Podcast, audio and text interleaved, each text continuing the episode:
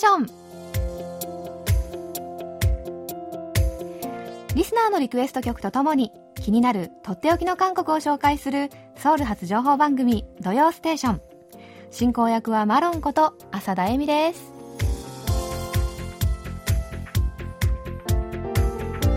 リスナーの皆さんこんにちは。アンニョンガセヨ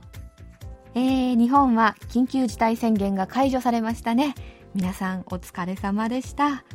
えー、韓国はイテウォンのクラブなどをきっかけとした感染がやっぱり続いているんですよね。うんこれからやっぱり長期戦になりますが油断せずに3密を心がけていきましょう。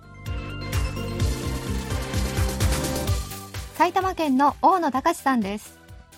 関樹市甲州市といえば元唐久原さんの出身地でもあります。先日日本のニュースの情報コーナーのバックにからのミスターが流れていましたというねお便りくださいました。大野さん先週の放送でね関樹市について取り上げましたけれども聞いてくださってありがとうございます、えー、久原さん昨年11月に亡くなりましたが日本でもカラとしてそしてソロとしても活動してとても人気がありましたよね、はい、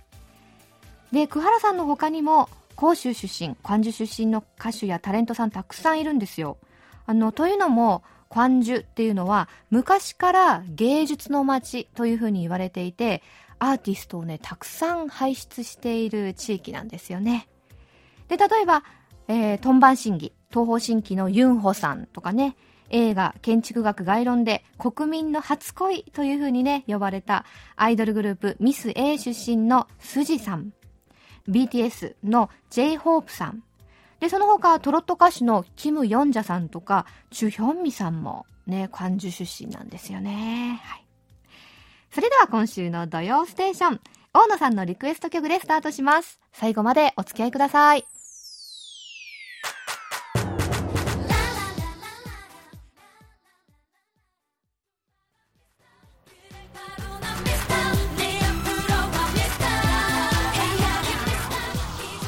アイドルグループカラが2009年にリリースした大ヒット曲「ミスター」でした。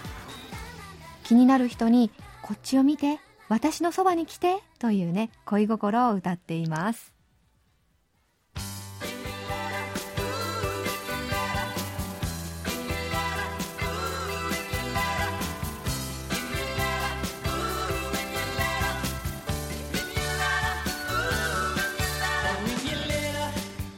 それではリスナーの皆さんから届いたお便りコーナーです。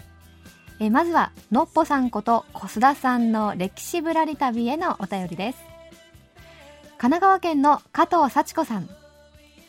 4月25日ののっぽさんのリポート。古城の王妃となられた政子妃のお話とてもよくわかりました。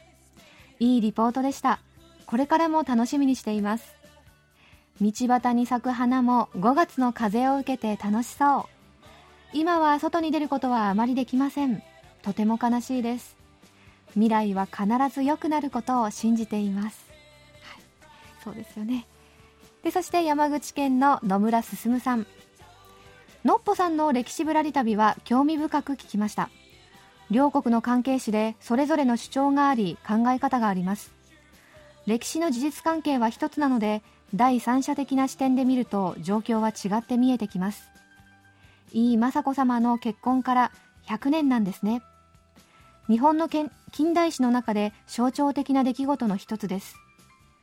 多くの日本人は雅子さまの結婚は気の毒に政略結婚と考えていたと思います。僕はそう思います。というねお便りくださいました。えー、野村さん加藤さんご感想ありがとうございます。いやーのっぽさんはね歴史探訪とともに史実をこう掘り下げてお話ししてくださるのでとってもね毎週勉強になりますよね。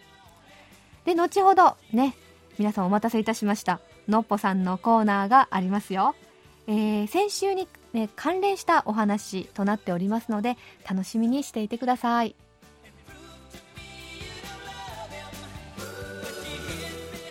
で続いては先週の放送へのご感想です。埼玉県の松本拓也さん。マロンさん、実は私、以前から、カムサハムニダとコマプスミダの違いが疑問には思っていたのですが、いつもの悪い癖でそのままだったのです。調べよう、調べようとは思いながら。今日のマロンさんの話で、無事、ほぼ解決しました。マロンさん、カムサハムニダ感謝いたします。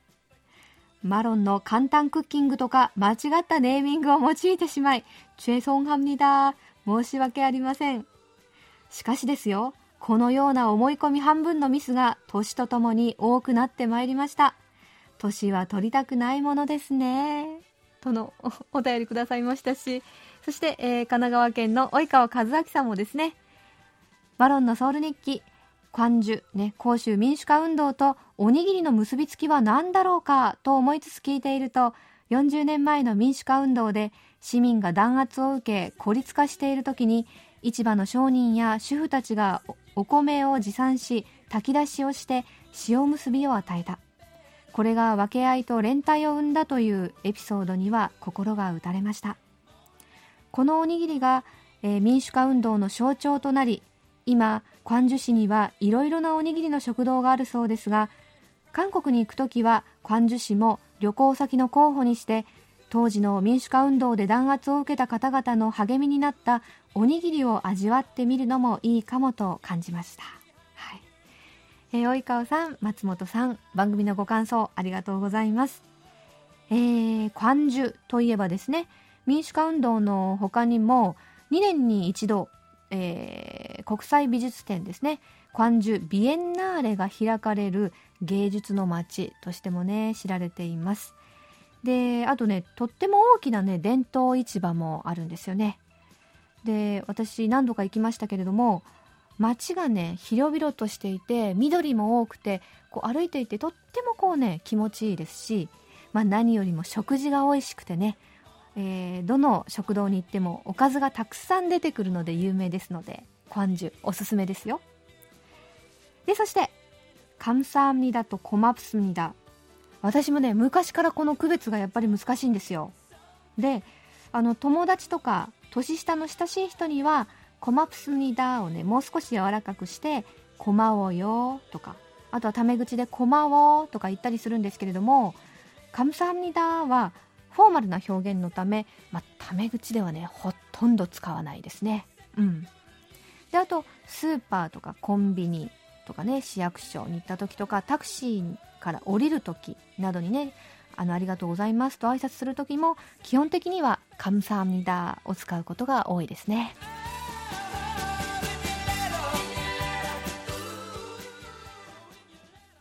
それではこちらのコーナー行きましょう。空耳ハングル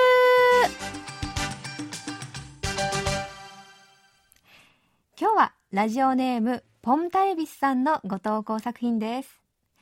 登場するのは韓国人の空くんと日本人のミミちゃん。ある日二人はお寿司屋さんに行きました。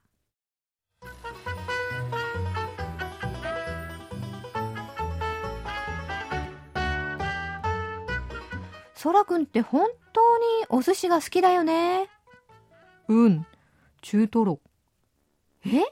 中トロ？あれ？そらくんは確か大トロが好きだったよね。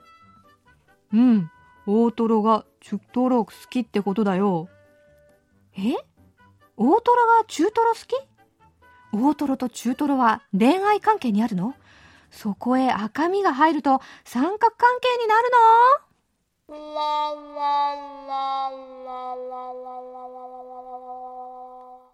はい。ポムタルビスさん、ひまわりさんも今、にっこり笑っておられましたよ。本当にね、拍手を送ります。はい。ドラマの脚本家のようなね、ストーリー展開ですね。素晴らしい。この続きもね、知りたいところですけれども、えー、今回の空耳、中トロなんですよね。うん。で、実はでもね、そらくん、中トロと言っていたんじゃなくて、皆さん何て言っていたかわかります？これね、韓国語で、チュトロと言っていたんですよ。ね、チュクトロのチュクとはですね、チュクタ、ね、死ぬという意味の動詞なんですね。で、チュクトロクのトロとはですね、形容詞とか動詞の語感について、何々くらいとかね、何々ほど何々ようにという意味になるので、チュクトロイコール死ぬほどというね、意味なんですね。はい。でつまり、空くんは、大トロがチュクトロク好き。ね、つまり、死ぬほど好きというふうにね、言っていたわけです。ね。で、まあ、発音のポイントとしては、中トロみたいにね、中っていうふうに伸ばすんじゃなくて、チュ、チュの下に小さいつがある感じ。で、トロの後にも小さいつがある感じ。チュットロ、チュットロというイメージで発音したらいかがでしょうか。い。いやー、ポムタ、ポムタルビスさん。いやー、今回も私はたくさん笑わせていただきましたよ。えー、韓国ドラマのセリフとか、あとまあ90年代から2000年代のバラードの歌詞とかに、チュクトロクサランへ、死ぬほど愛してる、なんていうフレーズが出てきますけれども、これがひょっとして中トロに聞こえて、この空耳作られたんでしょうかね。はい。あるいは、ポンタルビスさん、チュクトロクサランへという言葉をどなたかに言ったことがあるとか？羨ましいですね。はい。ご投稿ありがとうございます。えー、ポムタルビスさんには、ささやかなプレゼントと、マロンのサインリベリカードをお送りします。ヒューヒューですね。はい。皆さんも空耳、どしどしお送りくださいね。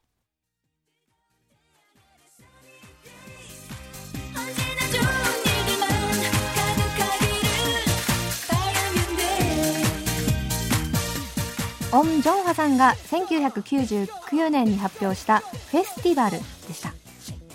これからは笑うの縮こまった肩を張って辛いことは消してしまおうという歌詞で前向きな応援ソングとなっています、えー、こちらの曲は新潟県の藤沢健一さんがリクエストしてくださいました。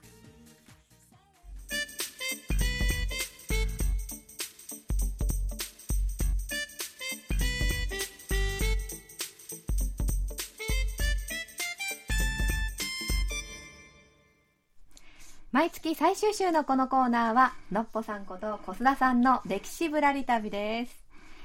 小須田さん、はい、たくさん反響が来ておりますよ。えそうですか、はい、ありがとうございます。頑張ります。みんな楽しみにしています。あの自分の代わりに小須田さんにこう探訪していただきたいという。わかりました。お願いいたします、はい、えー、今日のお話どんなお話ですか？はいえー、と前回はですね、はい、朝鮮王朝最後の皇太子栄親王イウンという方に嫁いだ日本の皇族梨本宮政子。こちらではイ・バンジャさんと呼ばれてますけど、はい、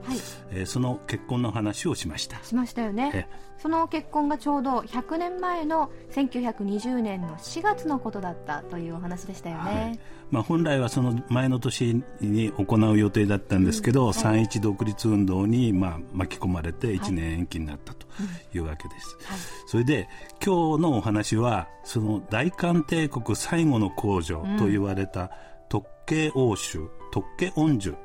のお話をしたいと思います、はい、要するにイ・バンジャさんとは逆に、えー、朝鮮の王族の娘として生まれて日本の伯爵のもとに嫁いだ女性です、はい、あのー、4年前に特権恩樹ね、日本では「ラストプリンセス」というタイトルでね韓国映画が公開されましてあの人気女優のソン・イェジンさんがヒロイン役を演じましたしね特権恩樹の名前っていうのは韓国では本当によく知られていますはい、ますよね。そうですね。その映画が契機になって、名前が知られるようになったと思います。はい、その特権恩樹は徳川の徳に恵むと書いて、はい、まあ日本では徳江という呼ばれ方もしますが、はい、恩樹というのは沖縄の主と書きます。はい。それで普通国王の娘は公主根樹と呼ばれますけど、はい、恩樹は側室との間に生まれた娘を指す言葉です、うん、それで第26代国王で、えー、大韓帝国初代皇帝の高僧古城には、はい、生涯で10人の正室側室がいたと言われている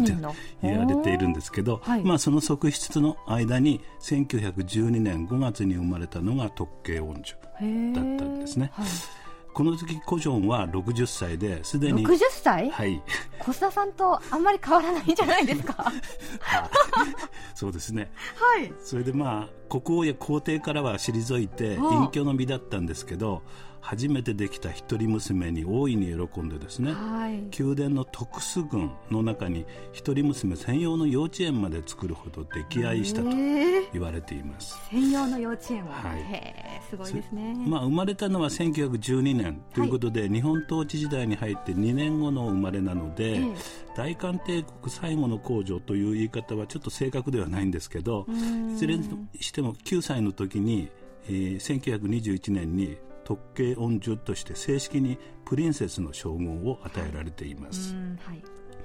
実は今回のぶらり旅の現場として、はい、皆さんに紹介したい場所はその特権恩女のお墓がある場所です。やっぱりお墓なんですね。はい、お墓巡りです。はい、えー、ソウルからは電車で1時間、うん、ナムヤンジュ市クムグ、はい、クというところにその古城の陵墓本論というのがあるんですけど、ええ、その特慶恩寺の墓も古城の陵墓のすぐ近くにあります。すぐ近くにあるんですね、はい、えー、前回お話しした栄神王イウンと政子の墓もここにありまして、はい、特慶恩寺のお墓はさらにその先の林の中にあるんですが実はですねそのお墓まで行く間林の中の道のフェンスに、はいずらっと写真パネルが掲げられていて、はい、それらの写真と解説を見て歩けばですねしばし歴史の勉強ができるという仕組みになっています、はい、まさに林間博物館といった趣なんですね。あの今小須田さんがねあのパチッと撮ってこられた写真を見ていますけれども確かに道路脇に写真パネルがこれもうずらーっと並んでいますね、はい、そうですね。すごい数ですよね、はいそのメインの展示が特慶恩樹の、まあ、幼い頃からの写真20枚。まあ、この後ホームページでもその一部を紹介しますけど、ええ、少女時代の写真はとてもかかわいらしくてですね、はい、ついつい近づいて覗き込んでしまいます。あそうですか。特慶恩樹はソウルの日本人小学校に入学して12歳の時に親元を離れて日本に留学してまあ、学習院女子中等科に在学するんですが、はい、そのため和服姿や袴姿の写真もあってですね、まあ、あの日本に統治されて日本の皇族の一員として育てられたという時代背景をいやおうなく思い起こさせます。はい。実はですね同じ写真私かつて特殊軍の中の建物の一室で見たことがあります、えー、まああの特殊軍の古い建物の部屋の欄干に掲げられていたんですけど、はい。えーまあ、今から30年前ぐらいの話ですけどそんなに前の話、ね、初めてこの写真を見た時は、うん、場違いなところで和和服姿の幼い少女がいてですね、はい、なんでこんな写真が飾られてあるのかびっくりして不思議に思った経験があります。えーはい、まあ当然そのそれが特権恩寺だということは当時知りませんでしたけど、まあ、日本統治時代の痕跡をはっきり残してですね、うん、そういう時代があったことを思い出させるというものでした。はい、そしてその写真は今もう特殊軍のその場所にはないんですけど、はい、その代わりにえー、寂しい林の中で、うん、まあ、近所の人が散歩にしか使わないような林道で、はい、まあ、今回30年後に再び出会うことになったという感じです。うんこの、まあ、いわゆる林間博物館ですね、はい、他にも朝鮮王朝初代から27代までの歴代国王の陵墓お墓の写真が解説付きで80枚。80枚、はい、あ。とあの古城が死去した1919年三一独立運動の契機になった国葬の様子を写した写真とか。古城のもう一人の息子で独立運動にも関わったと言われる、はい、義神王ウィチンという人がいるんですけど、ええ、その写真も掲示されています。ああじゃあここに行けば本当に朝鮮時代の歴史の勉強ができるという、はい、古城一族の、うん、あのお墓が集中してあります。それであ、まあ、この林道のその先にですね、はい、特慶恩樹の墓とウィチン王義神王の墓もありまして、はい、えー、先ほど言った栄神王イ軍と政子の墓、えー、その2人の間に生まれた2005年に亡くなった第二子陸の墓もあります。はい、あと古城の側室3人とか、義神王の側室2人の墓もあって、はい、まあ、林道の長さは、まあ、1.1キロほどの距離なんですけど、はい、その両脇には戦後亡くなった古城ゆかりの親族の墓がまとまって作られて、うん、文化財保護地区となっています。ここは本当に行くべきところですね。そうですね。はい。まあ多分でもほとんど人、近所の人が犬の散歩にしか使わないような寂しいところですので。小須田さんが行かれた時もやっぱり誰もいらっしゃいませんでした、まあ、ちらほらいましたけど、はい、まあ近所の人らしい人ばっかりでしたね。はい、それでその特慶恩樹のお墓なんですけど、はいはい、なぜかそのお墓だけにですね大きく大韓特慶恩樹の墓大韓というのは大きな韓国、はい、大韓帝国の大韓ですけど、うん、と漢字で書かれた、え墓石これを標石と呼ぶんですけどが立っています。それで他の墓にはこうした標石えー、お元の石って書きますけど、標石はありません、うんうん、つまり、えー、誰にもここが特慶恩樹のお墓であることがすぐすぐ分かるようにこういう標石が置かれてるんですね。それはあれですか？映画「ラストプリンセス」がヒットした影響で本当大ヒットしましたよねなので特権恩寺のお墓目当てにそこを訪れる人が多くなったからなんでしょうかね、はい、多分そうだと思います。それでまあそこに至る林道に、えー、写真パネルが大規模に展示されているのもそういう人たちを目当てにしたものだと思います。えー、ところでですね母親が亡くなった後特慶は精神的に落ち込んで、えー、まあ、診察の結果今でいう統合失調症という診断を受けました、はいまたあの先天性の精神疾患も持っていたと言われています、はい、ただですねその翌年には旧対馬藩の第37代当主にあたる伯爵で宋武之と結婚しています。宋武之という人はですね、はい、東京帝国大学英文科を卒業した英語学者で、はい、北原白秋に支持した詩人としても知られています。詩人ロマンチストなんですね、そうですね、うん、それでここにまあその竹行と時計が時計が並んだ立つ写真があるんですけど、はい、いかがですか？いや小須田さん私こんなに背もスラッとしていて本当にハンサムですよね。すごい美男子ですよね当時としては。本当アイドルにも k p o p のアイドルにも負けないぐらいこの方は本当に魅力的な方ですね、ええまあ、なんとなくあの特慶も微笑んでますし、はい、幸せそうに見えるんですけど、ね、お似合いな感じですよね、えー、ただ、この結婚についてはですね、うん、没落した旧藩主がお金に困って、まあ、潤沢な王室費を持っている李王家の支援に期待した政略結婚だという説があります。はいしかし実際は2人とも仲睦まじい結婚生活を送って、はい、翌年には長女を出産しています、はい、しかしその出産直後からですね、えー、出産後、まあ、数年後にですね、はい、再び特慶の病状が悪化して竹内は仕事の傍ら懸命に介護したと伝えられています、戦後も特慶はずっと闘病生活を送るんですけど2人は1955年に離婚します。はい、でまあ、解説では竹内が一方的に離婚を宣言して日本女性と再婚したと書かれていますけれども、うん、日本側の資料では特慶の実家が実家から離婚を要請されたということになっていて、はあはい、まあ、どちらが真実か分かりません。うん。でもですねあの詩人でもあった竹内は、はい、後に愛妻徳栄との別離の悲しみを、まあ、切々と歌った詩を残しています。あそうですか、はい。まあ、映画ではその辺のところは描かれてませんけども、うん、代わりに兄の栄新王イウンとともに朝鮮独立を目指す運動に関わって、はい、兄とともに日本日本脱出を図るというアクションシーンが描かれています、はい。まあ、残念ながら特慶が、えー、朝鮮独立運動に関わったという記録はないんですけどね。うん、それあの映画が公開された後で韓国でもそれがねちょっとイシューとなりましたよね。はい。うん、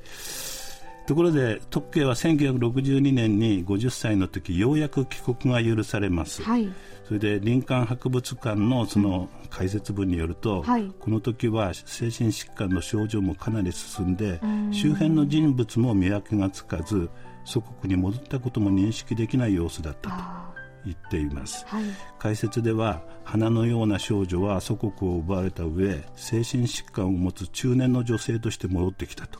いう書かれています、はい、それでその翌年にはですねイウンと雅子の帰国も許されて、はい、それ以後は、えー、チャンドックン聖徳宮のナクソンジェ、はい、楽善罪という住居でですね、はい、雅子とともに療養生活を送りました。ん。雅子さんとともに。はい、晩年の26年間は特慶の身の回りをの世話をしたのはその雅子でした。あそうだ、ね、それで雅子さんは特慶の世話をする傍ら知能に障害を持つ子など障害児の教育福祉活動に取り組んで、はい、知的障害児のための養護施設や学校の設立運営に晩年を捧げたことで知られています、はい、で特慶が亡くなったのは1989年4月21日、はい。そしてその9日後の4月30日には政子も息を引き取りました。ああそうですか、はい、日韓の歴史の狭間に立たされて苦悩した2人なんですけど互いの人生の幕引きを見届けて、はい、共に旅立ったというわけです。特計76歳政子87歳でした。本当にまさにお二人とも時代にね翻弄されで時代と格闘した人生だったんですね。はい、はい、あでは小田さん次回はどんなお話になりますでしょうか？はい。えっ、ー、と戦前にですねソウルの宮殿の中に作られた植物園と博物館のお話をしたいと思います。うん、はい。次回は林間博物館ではなく本物の博物館ということですね、はい、そうですね。はい。じゃあ楽しみにしております。今週もありがとうございました。ありがとうございました。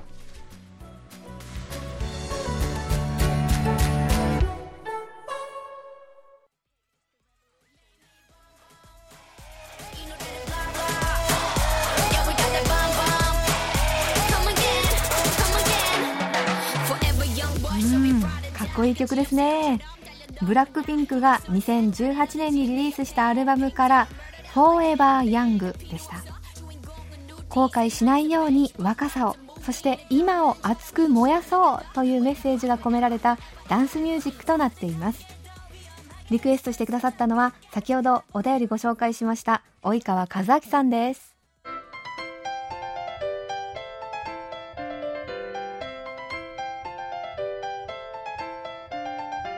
とっておき韓国の音今さら聞けない韓国入門。ソウル滞在17年目の韓国社会ウォッチャー本育大学経営学部助教授の尾形義弘さんが韓国社会のどんな疑問にもお答えします。尾形博士今週もよろしくお願いします。よろしくお願いします。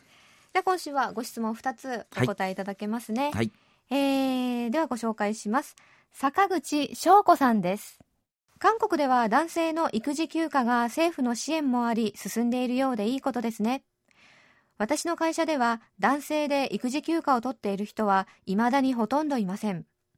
日本も韓国を見習ってもっと意識を変えてほしいものです。ところで私は工業系の学校を卒業し、ハードウェア系のエンジニアとして就職しました。日本では工業系の学校に入る女性や女性エンジニアの数がとても少なく、20年前と比較してその数があまり増加していないように感じるのですが韓国ではどうでしょうかというねご質問です、はい、はい、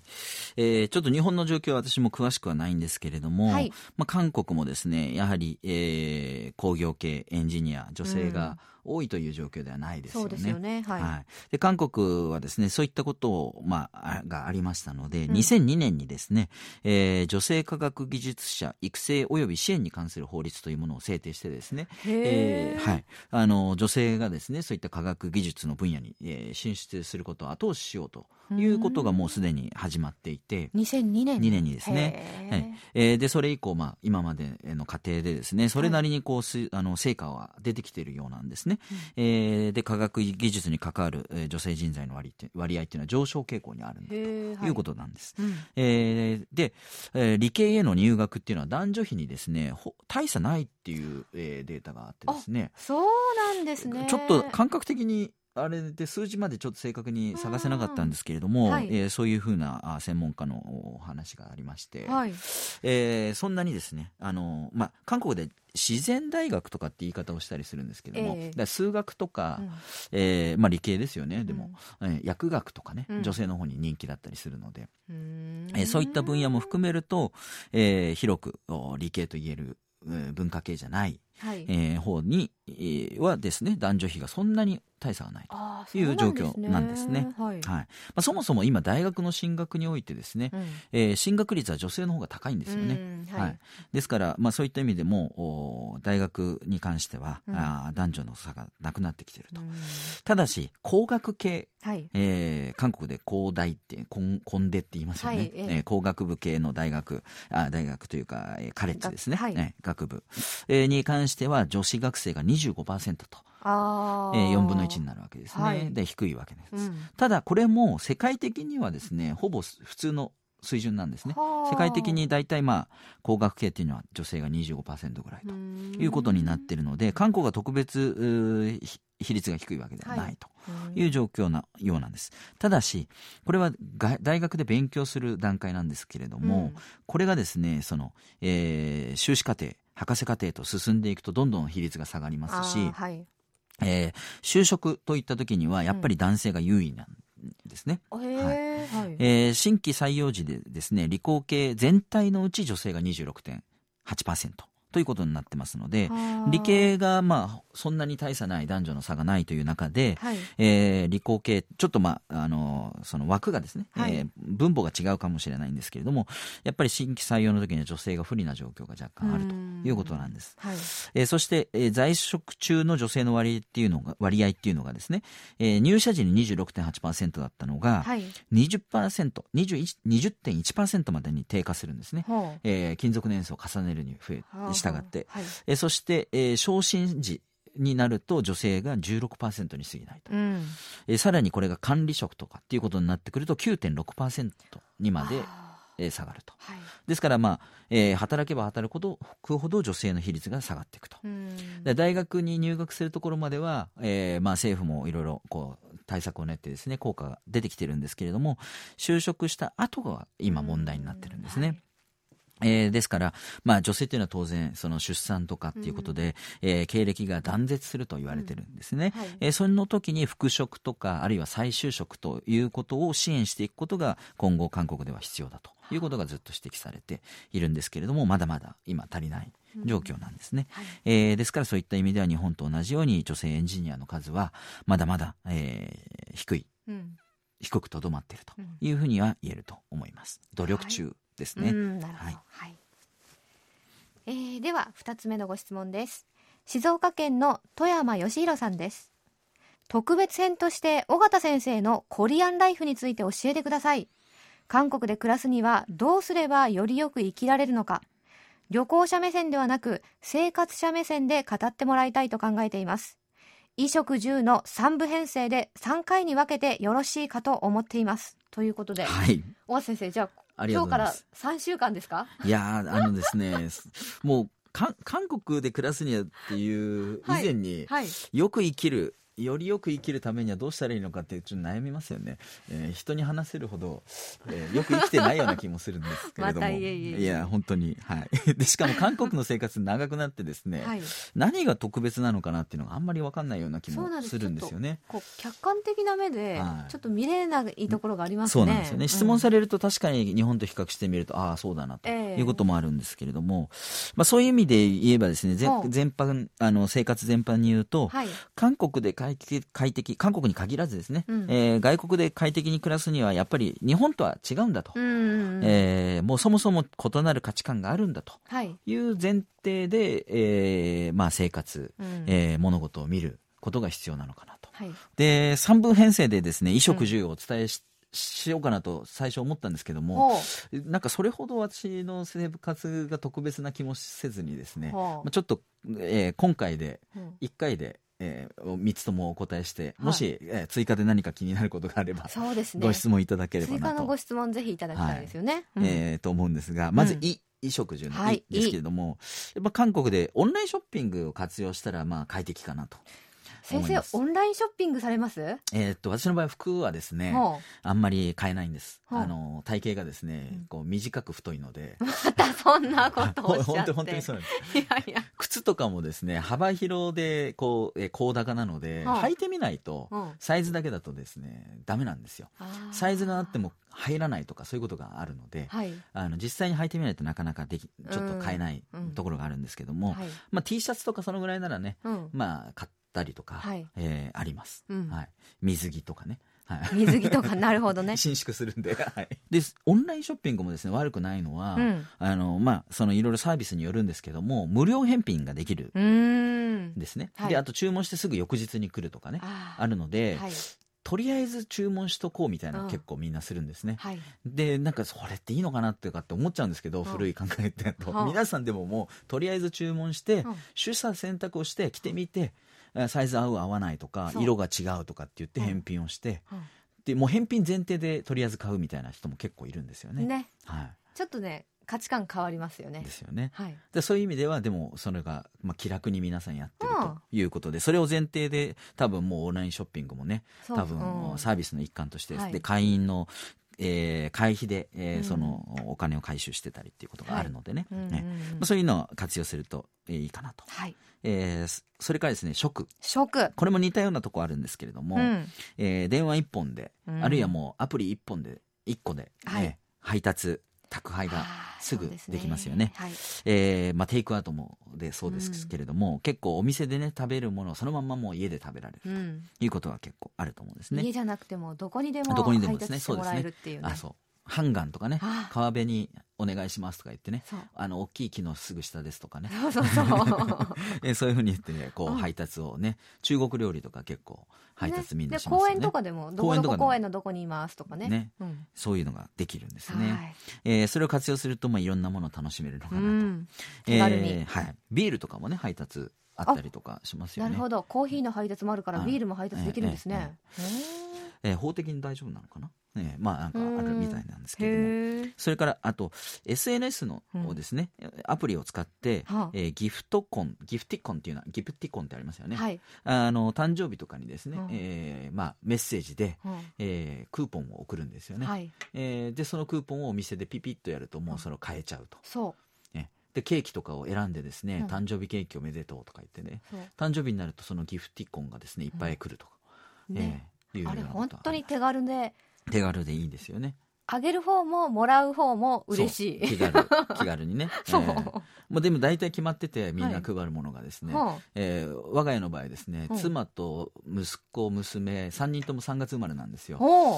えー、ということであ結婚記念日もそうかな？あ違う結婚記念日2月か。あ危ない危ない、まあ、はい、2, 月3月に多くてですねあ、はい、あのケーキとかですね食べるのが大変なんですよ。ギフティコンでいっぱい来るんで。へえ、ケーキとチキン 幸せな悲鳴ですけどね。なるほど。まあ、そうですね。はい、3月は。えー、それから10。10。えーですけれども、住まい、えーまあ、これどうなのかな、アパートの警備室、うん、えー、管理人さんがですね、宅配預かってくれるんですよね。うん、まあ、これも結局、オンラインショッピングの延長なんですけれども、まあ、家にいなくても、はい、結構安心して荷物を、はい、えー、いただけると。あ、そうですね。はい、うんうん、いうのはありますよね。はい。最近何？オンラインショッピングにハマってらっしゃるんですか？コロナで 家にずっといますよね。そうだそうだ。ええ、あの本なんかも、まあ、これコロナ関係ないですかね。結構本なんかも今時書店で買う人いないですよね、うん、オンラインでみんな買いますね。そうですね、えなので結構警備室に警備室とか行くともう山積みになってますよね荷物がね、うん、皆さんの、えー、宅配が、ね、置いてあると。なくてはならならない存在ですね、はい、はいまあ、それから あの住まいっていうことでちょっとあのオンラインから離れてですね、はい、えー、屋根付きのベランダ日本と違いますよね屋根付きのベランダ、はい、団地に、まあ、いわゆるベランダなんですけど、はい、要は部屋の一部じゃないですかベランダが、はい、二重扉というか、まあえー、ベランダに出るところに扉があってさらにベランダにも外にちゃんと窓があって屋根がありますよね、えええっていうのは日本ではあんまりないそうです、ね、ベランダって普通外にあるのが日本の感覚ですよね、うん。はい、韓国はベランダも、まあ、室内なんですよね。そう、ね、ベランダが汚れない。汚れない、うん、はいまあ、汚す場合もありますけど、洗濯機をねベランダに置く置いたりとか、はい、あとはまあベランダをですねあの遊び場にしたり子供の遊び場にしたりとか。まあちょっと、えー、テーブルを置いてえー、お茶をするスペースに使ったりとかですね、うんはい、そういう意味ではちょこう寒い時にもベランダえー、あったかい、うん、そうそう。まあ、外よりはあったかいという、ね、ビュービュー風が吹いてこないっていうね、はい、そう、ね、いう意味ではベランダ活用するのもいいのかなまあ、ベランダ潰しちゃう家も結構多いんですけどね最近ねちょっと増えてきてましたけどね、はい、まあ、あとは何といってもオンドルですよね。ね、まあ、冬はオンドルが、えー、快適です、もう活用も何ももうみんなオンドル使いますけれどね、はい、はい、なくてはならない。ですね、はい。まあ、そのぐらいが私がちょっと思いついた、はい、私のコリアンライフです。衣食住。はい、はい。えー、富山さん追加のご質問お待ちしてますからね。はい では今週の、えーと、ご質問2つの質問にお答えいただきました。尾形先生では来週の予告をお願いします、はい、えー、引き続き今更聞けない韓国入門ということで、えー、韓国の鬼神、うん。えー、お化けですか？はい、えー、鬼ですか、うん。ね、についてお話ししたいと思います。はい。じゃあ今週もありがとうございました。とっておき韓国ノート今更聞けない韓国入門宛てに皆さんどうぞお気軽にご質問をお寄せください質問が採用された方には尾形さんのサインリベリカードとささやかな記念品をお送りします。今週はご質問を送ってくださいました坂口翔子さんと富山義弘さんにお送りします。はいそろそろお別れの時間ですね、えー、エンディング曲は東京都の広岡敦さんのリクエスト曲です。えー、広岡さんこちらのアーティストさんの曲前回に続き2回目のねリクエストかなと思いますがひょっとして今気に入ってるアーティストさんなんでしょうかね。はいえー、では、今注目のシンガーソングライターさんです。ステラ・チャンさんが今年4月にリリースした曲。しばらく遠くに旅立っても待っているのは変わらない現実だという気持ちを歌ったリアリティブルーをお聴きいただきながら今週の土曜ステーションお別れいたします。お相手は永遠のソウルの新妻セレ、マロンこと浅田恵美でした。それでは皆さん、また来週。アニョンイゲセよ。